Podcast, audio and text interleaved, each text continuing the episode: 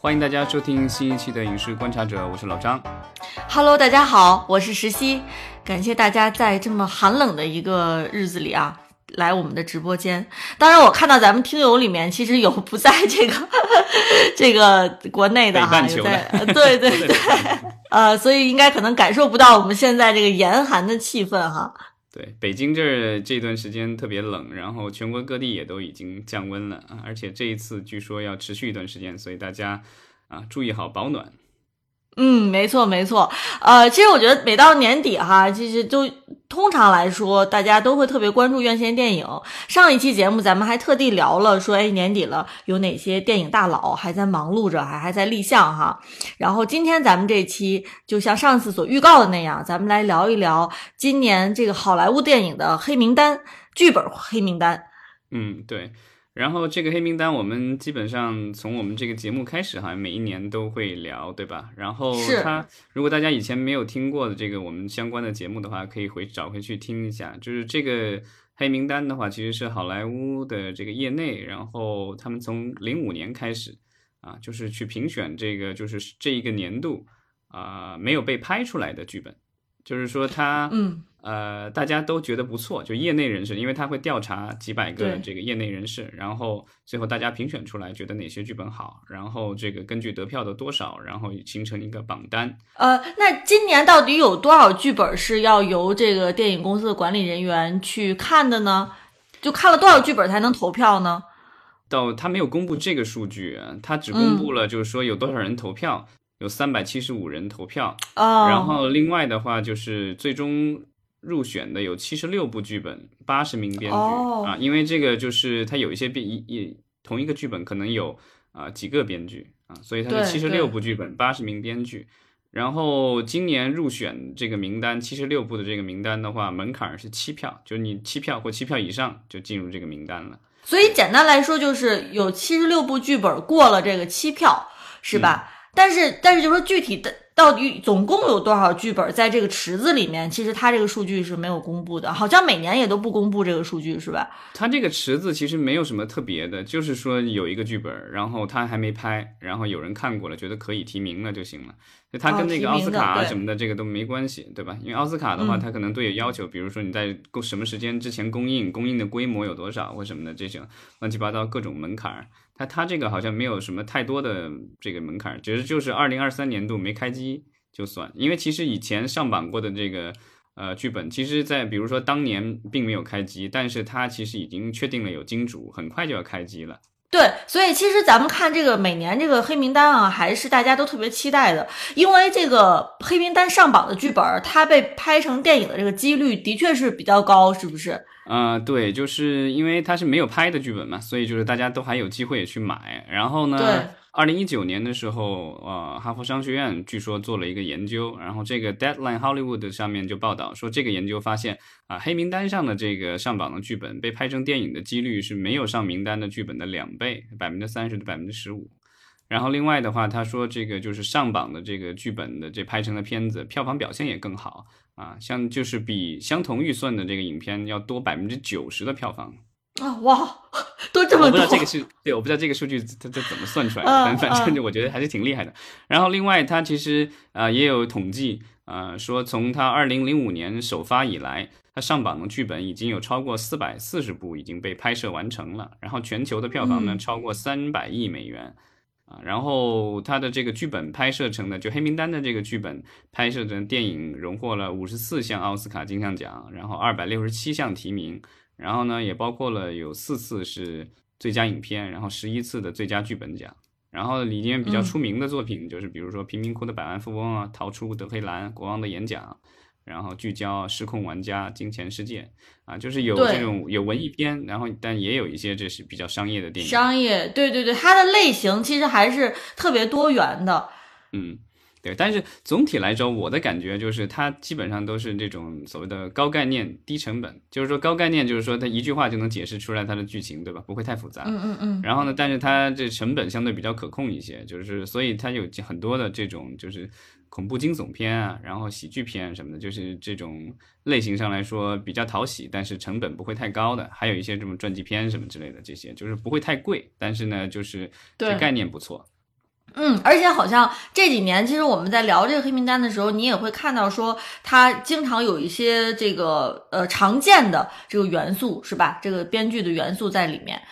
嗯，对，就是我我个人的感觉，这我没去做过统计，就是比如说这个穿越时空的这个，就是穿越的这个情节的话，就是在。呃，好多的这个黑名单剧本里都发生过，包括今年的，待会儿我们聊的也会有。然后包括还有就是文娱行业的这些明星的这些各种事情，对吧？以前什么萨米尔·杰克逊啊，然后还有这个政治明星，比如说这个就是希拉里·克林顿啊，包括好像之前还有人写了 Lady Gaga 的剧本什么的，就是这各种明星，对吧？就是明星传记之类的，对吧？这些啊，然后有一些甚至不是传记，其实就是自己想象的。嗯嗯，但是是可能是基于某一个大家知道的明星，可能又衍生出去一些故事，都有啊，脑洞开的挺大的。对，然后还有一些体育题材的，就是比如棒球啊、足球啊什么之类的这些体育运动的这种题材，就然后还有政治会比较多啊。然后刚刚我们讲了政治人物，然后一些政治事件，还有历史嘛，对吧？也有历史人物事件，对对对，真人真事的这种比较多。然后还有这几年兴起的，就是从去年前年开始，咱们聊到过，就是跟这种社交媒体有关的，对吧？就把这个什么 TikTok 啊，然后这些网红这些乱七八糟东西加进来的这种元素的这个故事。这种经常是喜剧或者惊悚片。对，其实咱们因为呃每个月也都在聊这个国内的电影的立项嘛，其实也都是在说这个故事梗概，是吧？但是我觉得每次聊黑名单的时候，感觉特别不一样哈。也就是说，会特别开心的一点是他们的这个故事哈，首先就是脑洞的确是特别敢开。是吧？然后话题是没有任何禁忌的，就是什么话题都可以有。然后这个创意的这个自由度哈是特别高的，就感觉是。我觉得就是没有禁忌，可能也过于夸张了。我我的感觉是他的这个范这个范围比咱们稍微广一点而已，广多了，好吧。广，我觉得是广多了，对，而且他们基本上就是，比如说我们在聊这个故事它的梗概的时候啊，就会觉得，呃，很多是写的还是非常明确的，它不会有一种就是云里雾里啊、欲说还休的这种感觉。像因为我们比如聊这个国内的立项，你会觉得说他有的时候，比如说是出于各种原因吧。他为了就比如说是为了保密也好，或者为了这个规避敏敏感这个话题也好，等等等，他可能都用比较隐晦的方式去写他这个故事梗概。但是我们看这黑名单里面有一些，其实他写的已经是非常明确的，是吧？你好像一看这个一句话，就马上就能感觉就是这个电影一部电影就你就知道大概是个什么什么样子的电影了。所以这次我就所以每次聊这黑名单就感觉就是。挺畅快淋漓的，不像聊我们那个自己电影立项，觉得哎，这个好像云里雾里，有时候说半天我都不知道这电影是关于什么的。对，但咱们之前聊过，就国内立项，大家其实有时候是这个战略性的故意模糊，对吧？因为就是不想让自己的这个就是故事情节过多的泄露啊。当然，这个黑名单可能就不大一样，就是因为它其实是一般来说都是这种比较独立的这种电影的这种样式，所以它其实希望更多的人看到，所以。跟好莱坞的有一些大公司那种特别保密的剧本不一样，黑名单的这个上面的很多的剧本，其实在网上都可以下载到啊。就是这个，咱们也可以，就是如果听友有兴趣的话，可以私信，然后我们可以分享一下这个剧本，在网上都是公开的。没错，那咱们就回到这个今年刚刚出炉的这个剧本黑名单哈，咱们可以看看说，哎，总体上而言，其实已经有一些剧本是已经是有出品公司的了，是吧？这挺不错的。对，就是已经有金主爸爸了，然后但是其实我从今年的名单上看的话，感觉就是行业确实有所收缩，因为今年的话，就是传统的好莱坞大厂的话，像迪士尼啊什么之类的，就是这个上面这个黑名单选出来至少一个都没有。然后呢，另外就是传统大厂，就华纳有一部，然后另外传统的就是咱们说的这个小小大厂的 mini major，对这个也有一部。然后另外的话，呃，有四部是流媒体的，两部是奈飞，然后两部是亚马逊。啊，一共就只有六部有金主爸爸，然后其他的公司全部都消失了。这个好像以前以前的这个这几年的，我具体数据我没去数过，但是我从这个观感上来看的话，感觉这个就是要少了。你就感觉对以前的确多流媒体对流媒体好像还更多，以前还有呼噜啊，有什么其他的这些流媒体会参与。包括派拉蒙可能也会买一些去做它的流媒体的或什么的，还有环球的什么的，但现在就感觉就彻底没有了。我不知道是因为没错这个他们选中的质量都不大行，没有进入这个名单，还是说就是他们就彻底就没有再特别的买这些东西了？啊，反正呃，就是我我觉得可能是呃，开源节流，这个肯定是存在的感觉。对，首先就是的确，今年我们说，你看啊，入选的七十六部剧本里面，只有刚才你说的，就是六部是有金主了。这个的确，这个数量比我们往年要少很多。另外一个就是说我我觉得可能像你说的原因的话，也许真的就是说是大家可能还没有从今年的这个罢工的这个气氛当中，就是回过神儿来。就是我觉得今年之前我们跟那个 Yancy 聊的时候，他也说嘛，其实很多这个大厂的员工都已经离职了。对吧？都已经可能不在这个这个之前的自己工作岗位上了，因为就都、就是都休休假的休假，歇的歇。对，今年其实大半年都被浪费掉了，因为这个罢工的原因，对吧？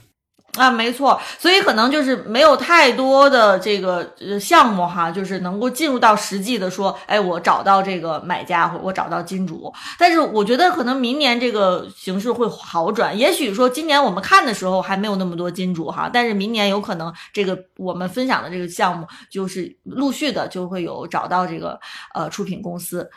对，然后就是呃，黑名单的这个它官方的这个文件里其实也说明了，就是它这个评选不是一个最佳剧本，它不像好莱坞的这个，比如说这个金球奖啊，或者是奥斯卡奖，它会评一个什么最佳剧本，对吧？它这个不是最佳剧本，它这个只是说啊、最多的人提及的剧本，就是它的调查范围很小，其实就这两三百的这个行业日内的人士，然后他们觉得这个剧本不错，然后提名了，然后投票了。啊，就是在这个里面出现，它只是说是最被这一群人喜欢的剧本，但不代表说是最终会是观众最喜欢。所以我们也可以看到，其实之前比如说黑名单上排名特别高的，我记得有一年是有个打篮球的一个剧本，然后是一个华裔的这个编剧写的，然后排第一位，但是后来就拍成了迪士尼家的这种网络电影，对吧？然后哦几乎没几个人看过。啊，这个就是，然后但排名靠后的可能还拍拍出来的片子可能会更受关注一些。这个东西就是只是在剧本阶段啊，行业内的人士的一个小范围的一个评选啊。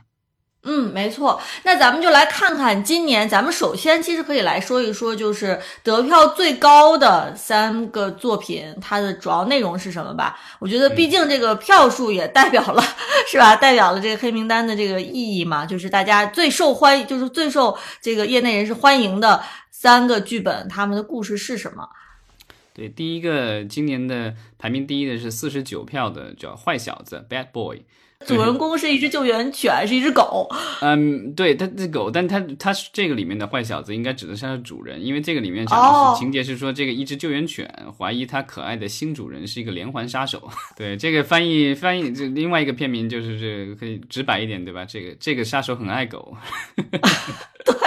其实我觉得，你看他一句话，就是感觉把他的那个主要戏剧矛盾冲突就都体现出来了啊，所以我我觉得是真的挺有意思的。嗯，嗯然后这个是第一名，然后第二名呢是四十七票，差了两票的。啊，这个比较呃，它的这个片名比较难翻译，它叫 Stake Horse 啊，它这个这为什么这片名里有 horse 马这个单词存在，就是因为它的情节是跟马有关的。啊，它的主角是一个在赛马场给马就是做兽医的一个这样的一个医生。然后呢，这个兽医呢，他平时私下里给那些犯罪分子提供就是急救服务，这 就属于是私人私人诊所了，给这些私人而且是那种对，是那种灰色啊，对对对对很多的这种杀手片啊或者这种黑帮片里都有这样的人存在，对吧？那个什么是的是的吉，努里维斯的那个《极速追杀》里也有这样的人存在，就是他会就是给这些犯罪分子提供，一般都是兽医，我感觉好像要不是治狗的，要不是治马的，就是都是兽医去干这种事儿。正常给人干的医生好像不干这种事儿。对，就是就是所谓的地下诊所嘛，是吧？地下诊所，嗯，然后呢，这里面就说他的一个病人要求他参加一起抢劫案，然后结果他发现他的这个生意啊，还有他的生命都面临危险啊，就是等于是一个一个兽医被拉入了，就卷入了一个抢劫案。然后，然后我我起我我想了一个谐音梗的这个片名啊，但我觉得可能不大好，就是这个叫惹马烦，把这个麻烦的麻改成马。啊，Stake Horse 是吧？里面有对对对马嘛，嗯，这部是亚马逊已经这个就是投资了的，亚马逊和嗯 MGM、就是他旗下的 MGM 一起投资了米高梅。已经有金主了哈，呃，然后下一部排名第三的是这个叫《剧透》的一部嗯这个电影哈剧本儿。他四十二票，然后我觉得就是咱们经常说的是这个剧透死全家，对吧？然后这个这个故事情节里面的这个人就是剧透要死自己了。对他，而且他的主角哈，恰恰是一名这个电影公司的管理人员。对，然后他等于是拒绝了一部很火的新剧本，然后结果就发现自己作为主角困在了这部电影当中。然后呢，就是他必须在。电影的这片尾出字幕之前要重新获得主控权，不然就可能就有麻烦了。对，所以我觉得特别有意思是说，他就是拒绝了这部电影的话，其实这个剧本的话，说明他其实知道这个剧本的情节，但结果他自己被被迫成为这个电影的主角之后，他怎么样在知道自己的下场的时候去营救自己，大概是这个意思哈。对他等于是要逆天改命，对吧？呃，没错没错啊，这个太逗了。呃，我觉得啊。我觉得，但这是就是这个黑名单里的这个就是剧本，这个之前也是经常出现，就是属于经常出现这种行业内人士自嗨的这种剧本。啊，我们之后其实去年去年有一部我印象当中好像就是说什么电影公司的助理被老板经常骂，结果他就咒这个老板死，结果老板真死了，真的死了。对，然后怀疑是他谋杀的，然后他只能亡命天涯去逃，然后结果还找了巨石强森来帮自己什么之类的，就是这种行业内自嗨的剧本。啊，这一会儿还有其他的行业内自嗨剧本，咱们也可以看一下。是的，是的，所以我觉得其实这前三名啊，从这个故事的这个梗概来说，我觉得都挺有意思，都挺有亮点的，是吧？嗯嗯嗯。然后咱们接下来其实可以按照类型来挑一些我们在各个类型里面看到比较有趣的项目，就像咱们平时聊那个国内的立项梗概一样哈，我们也是都是按类型来说的。所以咱们今天也是来看看这个电影黑名单里面。比较火的几种类型，首先其实就是刚才你说到的这个跟传记和历史人物、真人真事儿有关的，其实就剧情片，但是是属于这个就是纪实类的啊。然后这个排名比较靠前的有二十四票的一个叫 DDI 啊，然后这个是讲的，其实就是讲啊国际足球巨星 DDI 啊德罗巴的真实故事。然后呢，他的祖国是科特迪瓦，然后就有血腥内战，然后他就致力于结束这个内战。呃，我其实对对这个足球的这个这位巨星哈，其实也不是特别的了解啊。对，但我看他的这个介绍，就发现啊，他其实还在申花踢过。哦，是吗？哎，那那我觉得这部片子说不定那个咱们在中国能找到观众哈，不知道大家还关注申花足球俱乐部的有没有对这个足球巨星有感情的？就是他，呃，已经在一八年已经退役了，但是在二二年他是已经入选了英超的名人堂，因为他最早是在法国出道的，然后呢之后的话转会，然后就到了这个切尔西。然后又到了申花，然后后来就是他好像是我看他介绍啊，当然我我自己不对足球没有那么熟悉，就看介绍说他四次是英格兰的这个足球超级联盟的冠军，然后一次欧冠的冠军，然后四次英格兰足总总杯啊多项荣誉，然后得过两次非洲足球先生，然后两次这个英超的最佳射手啊，反正就是荣誉很多，这个足球界的的这个大拿对吧？然后呢这次的话要被拍成传记电影。对，虽然我自己不是这个足球球迷哈，但是我觉得如果有这样一部电影出来，我还是会愿意看的，就是就是把它当成一个历史的真实事件哈，一个真实人物去看，应该是挺有意思的。嗯，对，但这个肯定是有一定的这个演绎了啊。然后啊，我觉得就是有有几个是跟这个就是咱们最近比较。啊，怎么说？就是新闻里经常见到的这种财经类的这个新闻，就是丑闻有关的这个故事。哦，还有这个跟我们眼下的这个经济环境可能更相关的哈。对，呃，一个是叫 The Profit 利润，然后它其实讲的是一个韩国裔的。呃，美国人 Bill 黄，然后他的这个韩文名好像可以写成中文，但我一直我没找到，一下没找到他的中文名怎么写。然后，嗯啊，他其实是一个美国的一个投资人，有自己的这个投资基金嘛。然后故事里写的是他不到四十八小时内就赌掉了他三百五十亿美元的财富，并且危及了整个金融体系，遭受了美国历史上最大的财富损失啊。当然，这个是不是最大？我觉得可能截止他当时是最大的，但之后应该有比他更大的。待会儿咱们会聊到有比比这个更损失更惨重的。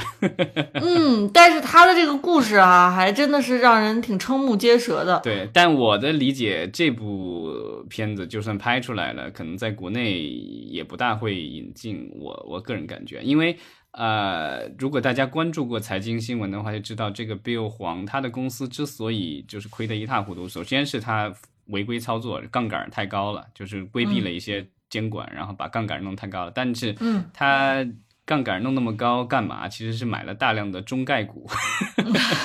然后结果因为这个就是这个就是蝴蝶效应了。就咱们国家这个就是对科技行业一番整治，然后导致中国的这个这个这些科技股在海外，对吧？因为很多在美国上市，在海外这个股股市上大跌，然后造成了它。非非常重大的损失，最后公司破产，还而且造成了投资人的很多的这个损失，所以我觉得这样的一个故事有可能不大可能在国内能够这个公映啊，大家可以私底下，如果到时候拍出来，可以私底下看一看。啊，那除此之外呢，其实还有一部哈是跟这个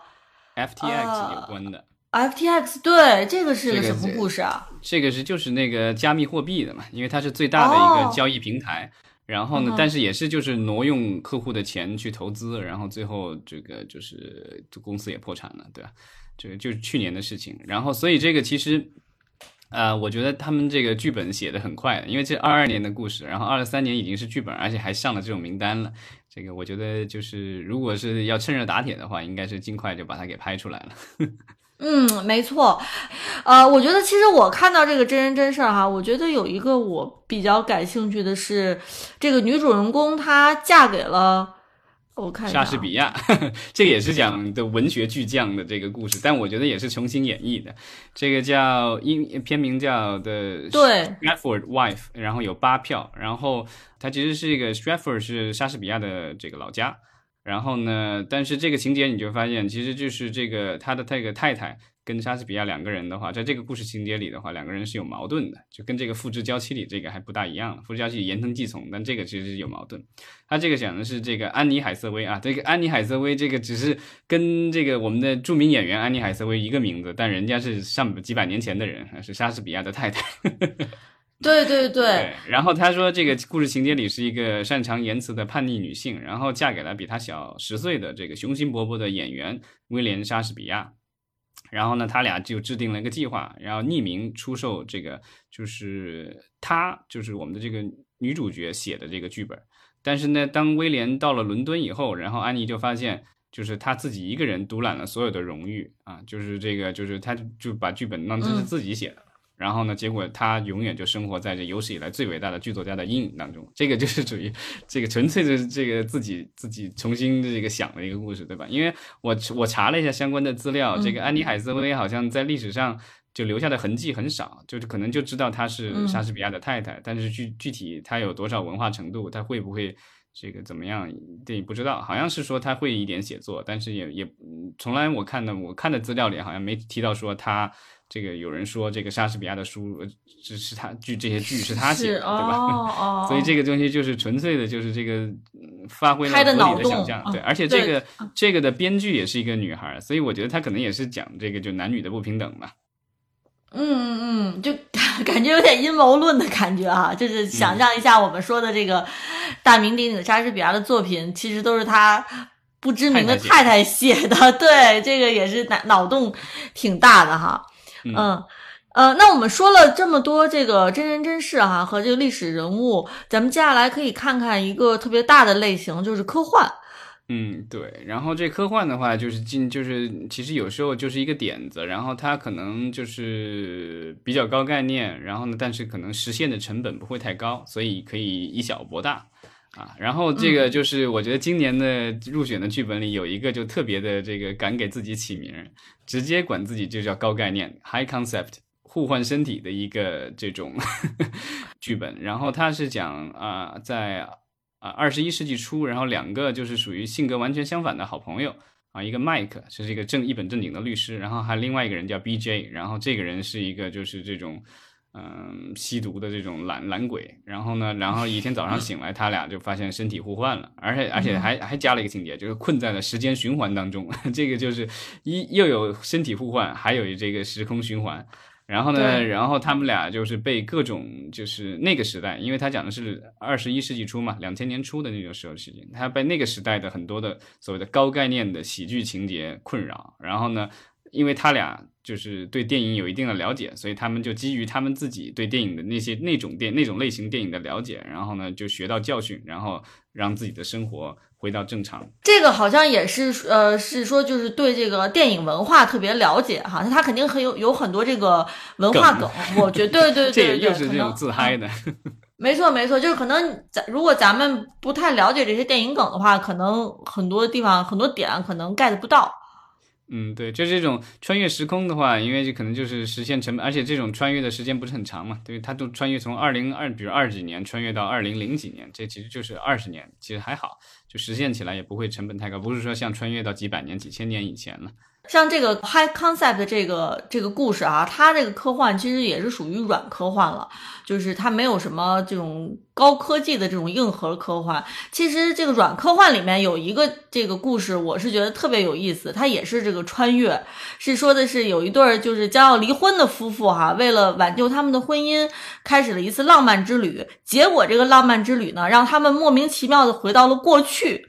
然后呢，他们就是开始决定说，哎。干脆咱们就合作，阻止我们在年轻的时候结婚，就干脆就是说，在这个浪漫之旅就变成短痛是吧？对对，就干脆当时就别结婚，就是两个人怎么样不结婚？我觉得这个是特别有意思的，因为之前咱们说那些浪漫喜剧都是说两个人怎么最后对吧？就是说能走到一起，然后这个就是说，哎，我们这个浪漫之旅是年轻的时候干脆就别结婚。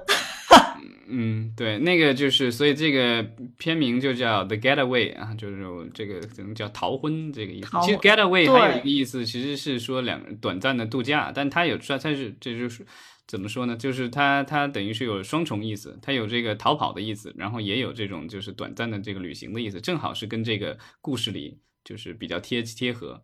但是我觉得它可能最后其实还是一个浪漫爱情喜剧嘛，就是说虽然他们。对，我觉得最后阻止，对对，最后也许这个两个人在阻止他们俩年轻的自己结合在一起的时候，最后发现又彼此爱上了自己。我觉得一般的情节是这样的，我这剧本还没看，所以不知道。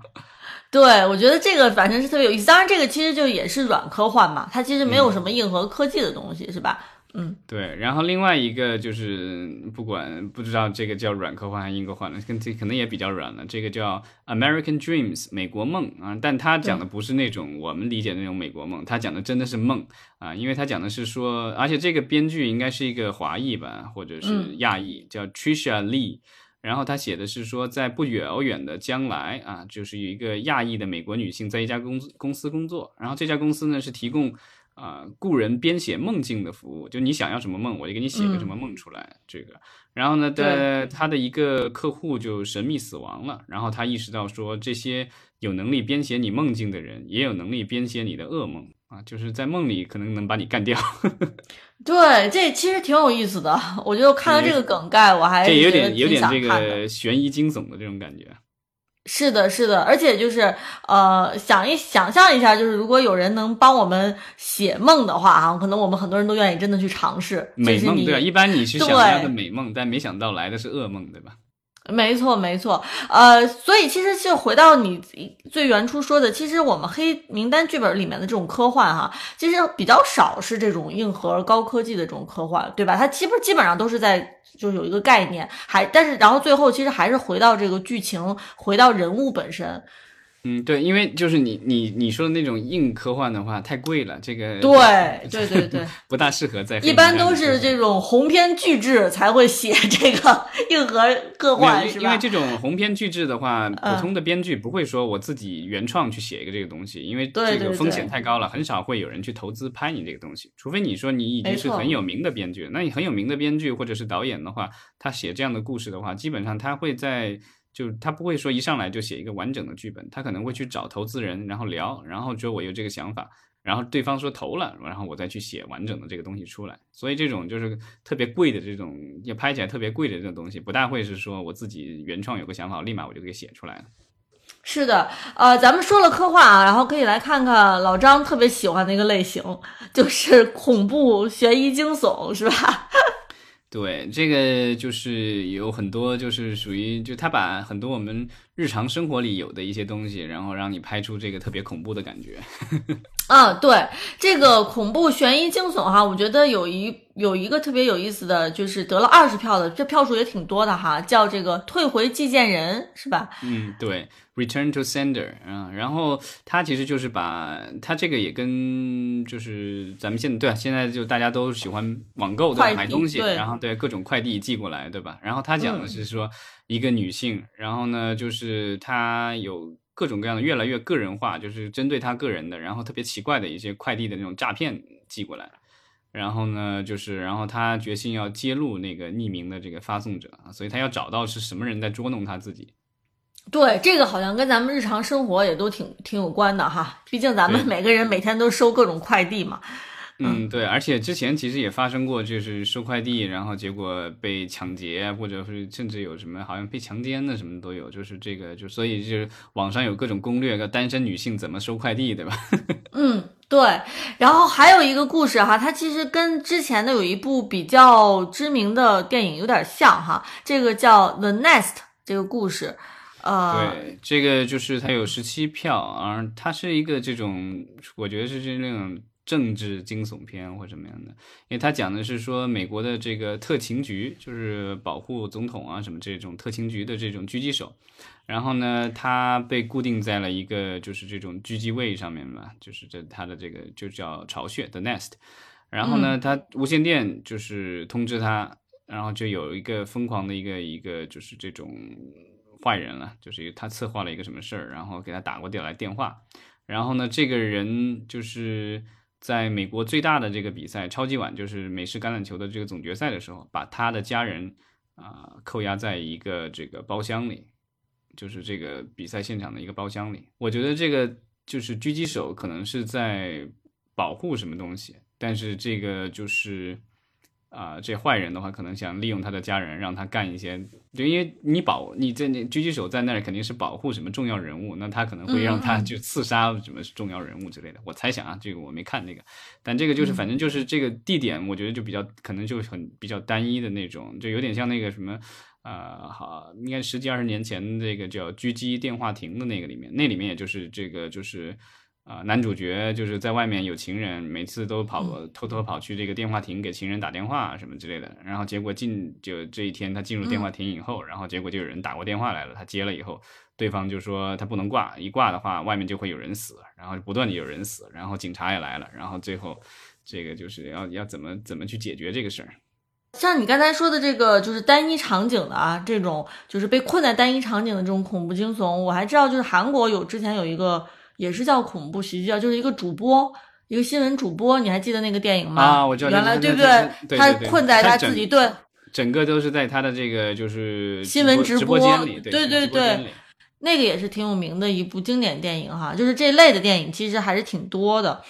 呃，然后接下来其实咱们可以看一部呃叫这个消失的小孩的这个故事哈，这个其实挺有意思的，而且这一部是已经有奈飞出品了。对，奈飞投了，然后有十三票，然后它其实就跟现在的这个社交网络有关。它讲的是说一个网红妈妈，她的生活开始崩溃，因为她的孩子失踪了。然后呢，就是一个意外的发现，让这个调查陷入了一场关于观念的斗争。然后呢，随着深藏的秘密被揭露，那这个妈妈被迫亲自采取行动，就是将一个简单的这个失踪案件变成了一个连互联网都难以置信的故事。嗯，我觉得奈飞应该是特别喜欢这种跟社交媒体紧密相关，因为它网感很足嘛，就是很紧贴现在的这个时代的感觉啊。对，就是这种这种故事，对吧？如果不是太夸张的话，也许国内也能翻拍。当然，就是就不知道，就是咱们的这个现在审查对这种网红的这个故事有没有这个有一些限制。嗯，对。然后接下来咱们来看一看，哎，就是跟这个。汤姆汉克斯有关的一个创意哈，我觉得还挺有意思的。对，这个叫《The Great Pretender》大伪装者，然后呢有十二票啊。这个故事就是这个典型的这个娱乐圈自嗨的一个故事，就是一个虚构的故事。然后说，就是好莱坞的好好先生汤姆汉克斯，还有一个长得跟他很像的人，就俩人，对吧？就一个是他，一个是他，可能是他的替身，然后被绑架了。然后呢，那个那个替身就必须出面去拯救他。然后呢，在一个充满的这个就是幻想的世界里，就不知道这该信任谁。这是这个他的梗概。嗯，他大概就是说，可能这个汤姆汉克斯和会不会是一人一人分饰两角儿，就是既演他自己，又演一个跟他长得很像的人。但我觉得 我最大的疑问是，他们真的能请来汤姆汉克斯吗？因为之前就是不是有一部那个剧本是找那个尼古拉斯凯奇，后来尼古拉斯凯奇真演了他自己嘛？对呀，对啊，这个就是那那汉克斯比尼古拉斯凯奇现在至少。再要大牌一点，才能请得来嘛。是的，是的，啊，我其实还挺希望看到这个电影成型的哈。如果是这个汤姆汉克斯一人分饰两角的话，应该还挺有意思的。我觉得除此之外，其实我比较感兴趣的啊，是一个鲨鱼片儿，因为咱们上周其实，在聊的时候也也专门提到了，就是鲨鱼片这个类型嘛，其实就是一直是有观众缘的，是吧？但是实际上就是现实当中，其实鲨鱼对人类的威胁并没有这么多，但是大家都喜欢在大屏幕上看到这个这个鲨鱼片儿。对，这个是得了八票，然后叫 Ferocious 凶残，他是讲说就是有一群这个就是。怎么说呢？就是财务上遇到了困境了，然后就是比较绝望的这些酒店员工，然后呢，他们开始了一场致命的寻宝之旅，然后目标是找到位于这个叫红三角区的一个中心的一艘失事游艇上的一个无价的钻石，然后但是那个地方同时也是世界上最危险的大白鲨的狩猎场，所以他们要去找这个钻石，但是呢，要面对。大白鲨，我比较好奇是说鲨鱼片现在还怎么着能拍出新意来？但是就是这种，不管是鲨鱼片还是其他的这些，就是灾难片或什么的，基本上他会告诉你大自然很危险，但是更危险的是人心。所以我觉得应该，因为他讲的是一群这个酒店员工嘛，所以我觉得这些人之间可能会有一些内斗啊什么其他的这种东西。嗯，没错。呃，其实我我觉得咱们还可以分享一部，就是已经是由师门。出品的哈一部叫《开箱大师》的这个故事，呃，这个故事跟其实师门的那个经典电影《Cube》其实是基本上很相近了，对不对？呃，那个这个《Cube》是讲的一群人在一个一个方形的容器里醒来，然后四就像个魔方一样的，四面八方都有通道，然后他们得想办法走出去，对，他没有外界的帮助。啊，这个是对，这是师门起家的时候的最经典的一个系列啊。这个叫什么？这中文翻译的是叫什么？心慌慌是吧？对，心慌慌吧。然后这个 Boxman 这个开箱大师，然后得了七票啊。然后他讲的是说一个银一次银行抢劫，然后结果搞砸了，然后呢，结果有十九个人被锁在了一个先进的这个保险库里。然后呢，这个美国的联邦调查局就从监狱里面监狱里面招募了一个世界上最顶尖的保险箱专家。然后让他去把这些十九个人啊救出来，不然的话，这些人在里面就得窒息了，对，就争分夺秒了，等于是。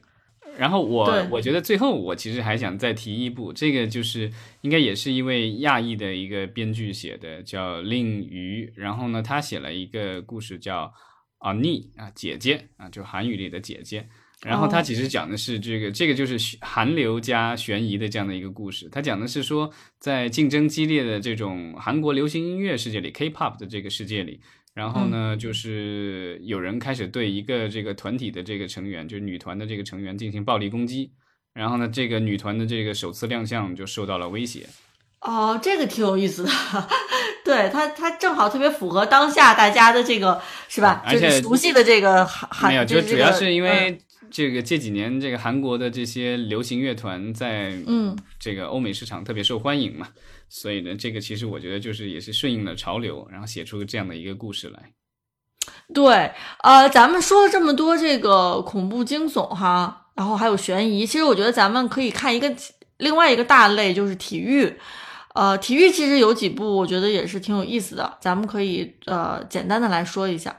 呃，体育类型的话，就是这个是属于国产电影比较弱的一项，对吧？然后这在国外的话，他们其实隔一段时间都会有还不错的这种体育类型的电影出来。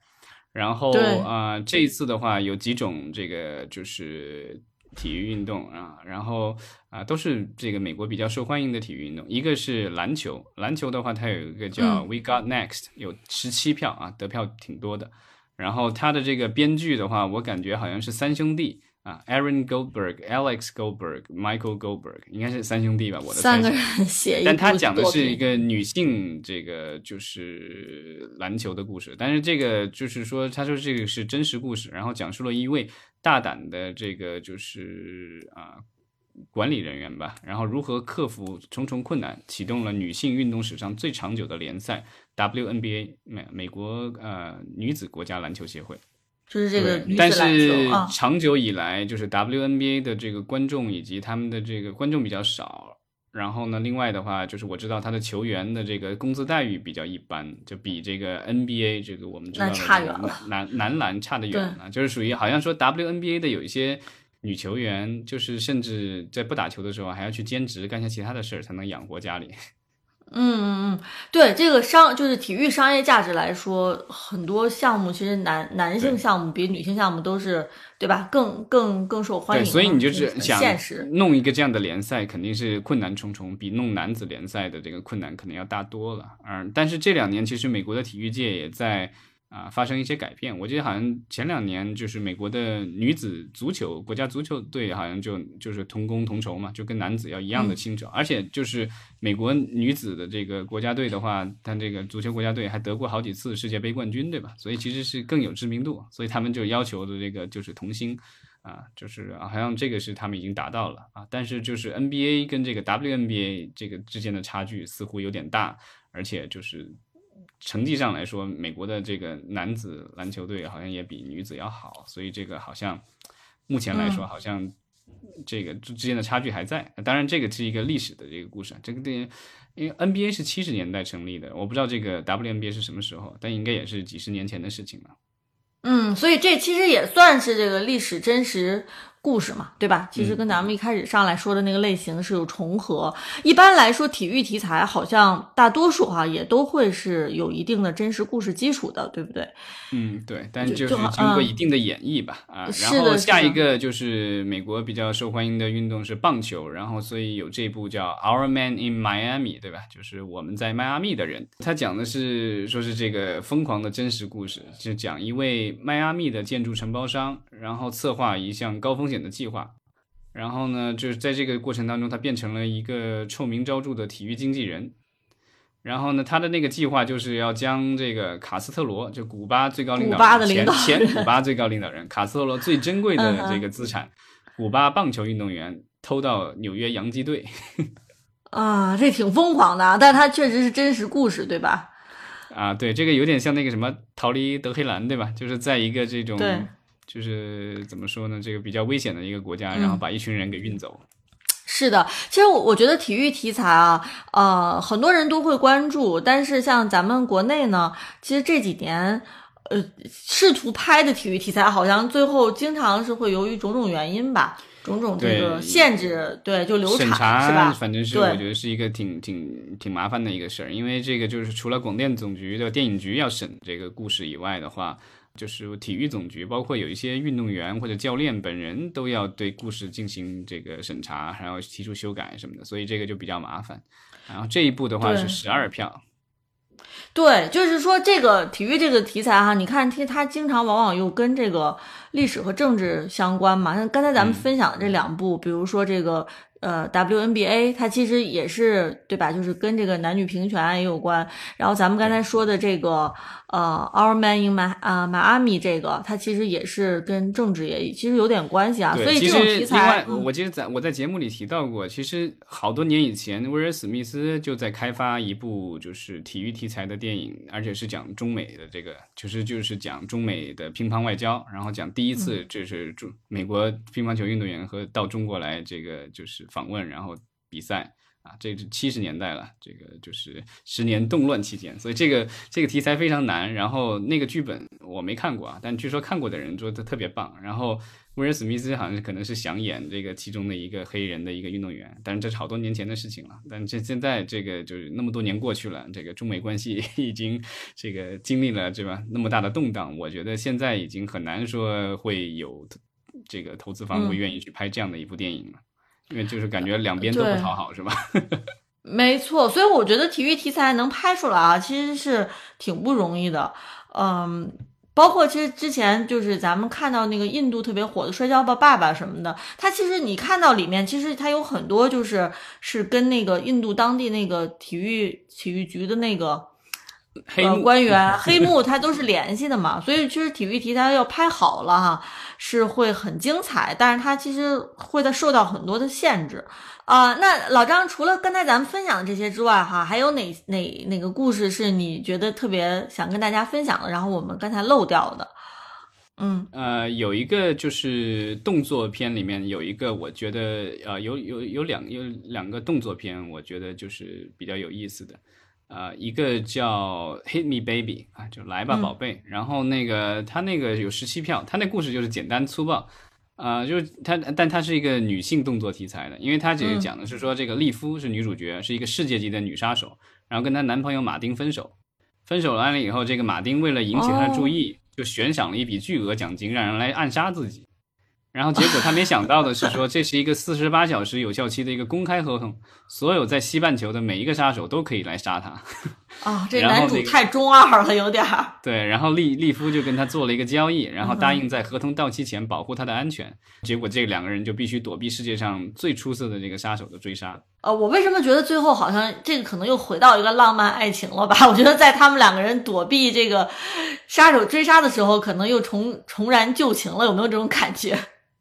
对，然后这种就是就是把爱情和动作放在一起的，这个就是有好几个这样的。然后另外还有一个叫叫 Fistmas，就马上要过圣诞节了嘛，它这个叫 Fistmas，就是把这个拳头这个单词放在了这个 Christmas 那个前面。然后我我我给他来了一个特别傻的翻译啊，叫做全力过圣诞，这就打拳的拳。对，然后他其实讲的是说。一个男子，然后一个男人，然后呢，他要向他梦中的女孩，这个就是最心仪心仪的女孩求婚，但是呢，就必首先就必须在那个女孩的家乡一年一度的圣诞格斗锦标赛中生存下来，就是他们家乡有个这个传统，在圣诞节必须要打。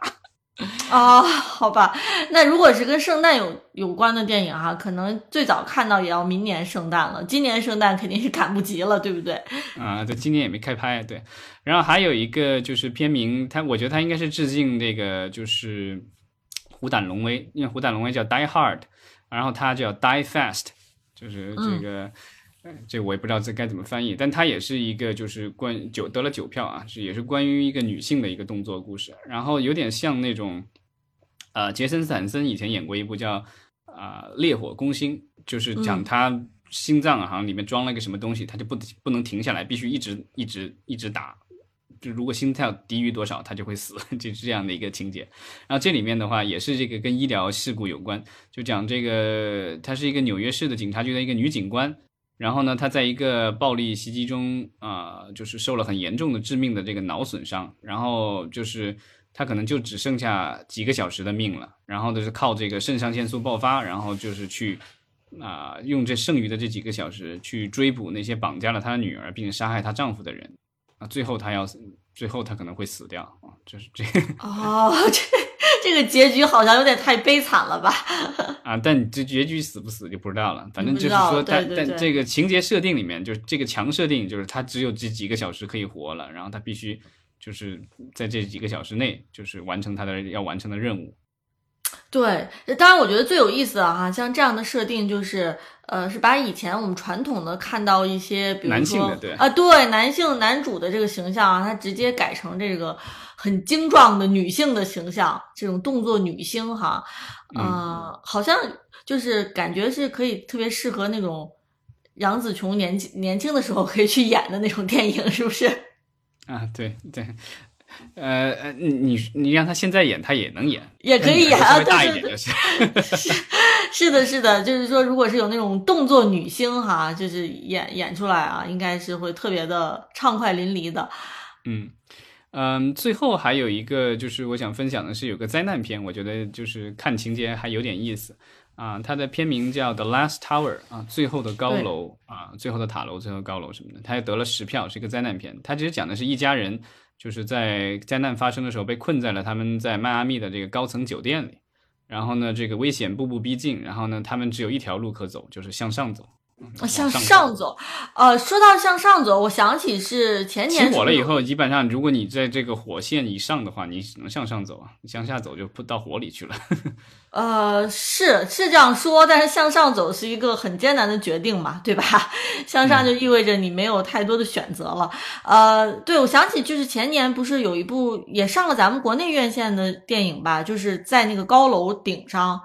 就是那个惊悚惊悚片叫什么？在那个特别高的那个塔尖顶上，然后是营救下不来那一部，你知道吗？The The Fall 这个是师门啊，对对对对对对，那一部是不是那一部就也是同样的感觉吧？就是啊，那个不一样，那个就就两啊两个好朋友，然后爬一个那个塔，然后困在上面了，但他没有说有灾难有什么的，这个灾难其实就是这个高度，他俩下不去了。哦。但是这这个这个说一家人被困在这个高层酒店的这个高层哈，它可能是结合了各种，因为一一般有火灾，你会有各种其他的对这种火灾的话，就是一般被困，其实就是在这种高楼里。就美国的这个，就七十年代就拍了这个高楼什么着火记吧，然后之后的话。啊、咱们国家也拍过类似题材的，对吧？我记得好像拍了好几个这种消防对有有对对对有很多对，有然后韩国嗯也拍了这样类似的题材的，就就是高楼着火。我觉得摩天大楼是现代文明的象征，对吧？然后你一把火烧了它，然后把人困在里面，这个就是反正就就是大家就是比较乐意看到这样的故事。没错，呃，其实说了这么多哈，我觉得从这个电影黑名单来说哈，感觉还是有很多不错的原创的这个剧本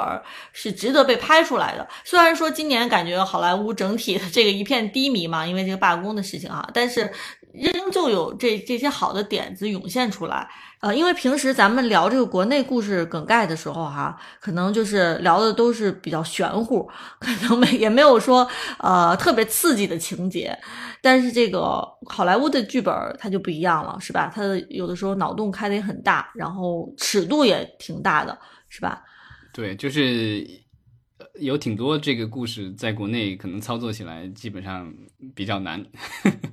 我会特别密切，我会特别密切关注这个奈飞出品的被奈飞出品的这这几个项目哈，一共是两几个两个吧，个就是其实就两个对。对，就是我们黑名单剧本聊完之后可以对比，哎，说它最后成片效果怎么样，是吧？有的时候可能这个剧本的故事很有意思，但是成片可能跟你想象的完全不一样，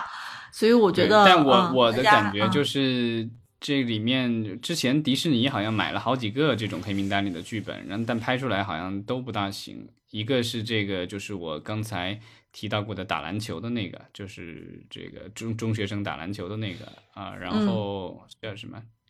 另外一个好像是讲在月球上的几个小朋友一起冒险的故事啊，然后就剧本我看了，然后都觉得还不错，然后但是最后被拍成网大了以后，感觉 就都不大行。我觉得就是，如果这里面大多数片子哈、都最后是要上这个流媒体平台的话，其实我觉得它对于这个题材的要求还是挺苛刻的。就是有一些片子，它可能网感的确是比较差，就是说你可能进电影院可能是可以看，但是在网络上可能就不一定会有那么多人感兴趣。可能就是当你成为一个就是流媒体电影的时候，就是对你的一些要求，对你的一些就是改变的话，可能会造成它，因为你上流媒体的话，有可能就不能像院线电影一样的那么尺度放得开一些，就可能会所以在尺度上或其他什么方面，就是而且就是你的卡斯啊或什么的，可能会会有一些影响。那咱们如果现场的听友没有想上来跟咱们交流的话，咱们今天就聊的差不多了。就提前祝大家这个就是节日快乐啊！就是就是我们希望大家继续支持我们的节目啊，然后我们就是啊、估计年底前还会有一次录音，对吧？然后就是明年了。对，今年过的就是一一晃而过哈，还是挺快的。然后也希望大家在年底这段时间呢，能就是有机会看到好的电影，然后也可以在群里面跟我们分享。然后呃，我们可以一起来这个讨论，看看呃什么样的电影哈，在今在当下吧，仍旧能够吸引观众。其实这也是咱们这个节目经常会思考的一个命题，就是随着这个 短视频席这个潮流席卷全球哈，到底还有多少人是愿意花时间去看这个电影的，是吧？一个一百二十分钟、九十分钟、一百二十分钟，甚至有的是两百分钟的一个电影。那今天咱们就聊到这儿，然后谢谢大家的陪伴啊！啊，感谢大家。家。对，然后旅货的少年留言说下次直播我来发言，OK，那这个就等着下次见了。好，那咱们就下周再聊，感谢大家，再见。嗯，拜拜。